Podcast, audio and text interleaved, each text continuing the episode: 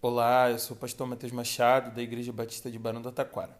E esse é o Chá Comigo, o nosso podcast da nova geração, onde a gente compartilha devocionais diárias todos os dias às 11 horas da manhã.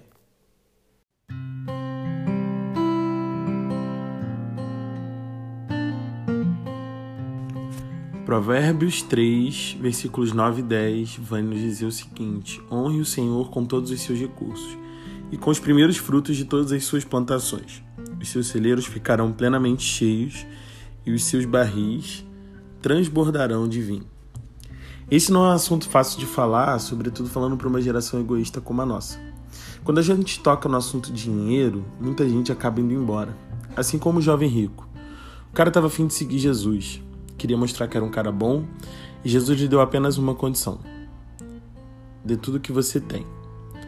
O cara foi embora triste porque aquelas riquezas dominavam seu coração. Daí você vem e me diz, Machado, mas que riqueza. Eu sequer tenho um salário, eu nem estou trabalhando. Como eu poderia dar o que eu não tenho?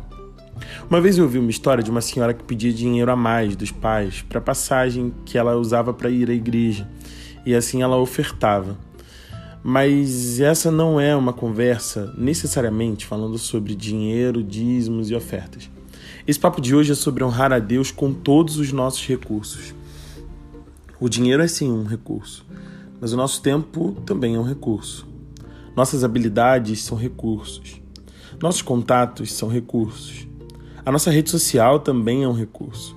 Recurso é tudo aquilo que nós temos e pode ser usado para pedir socorro, principalmente em prol dos outros.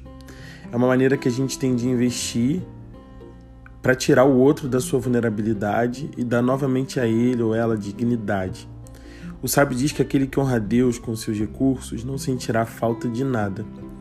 E a gente cria essa ideia de que vai faltar depois se a gente der. Mas a lógica é outra.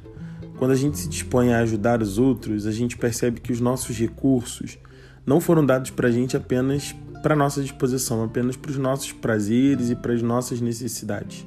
Certamente existe alguém perto de você que pode ser abençoado com seus recursos hoje. Como é que você vai decidir abençoar essas pessoas que estão ao seu redor?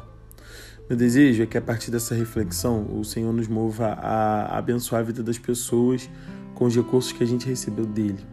Lembrando que assim nós também nos tornamos abençoados quando abençoamos alguém. Essa é a medida de quem usa os seus recursos. E que eu e você possamos usar os nossos recursos em benefício das pessoas que estão ao nosso redor. Que Deus te abençoe. Até breve.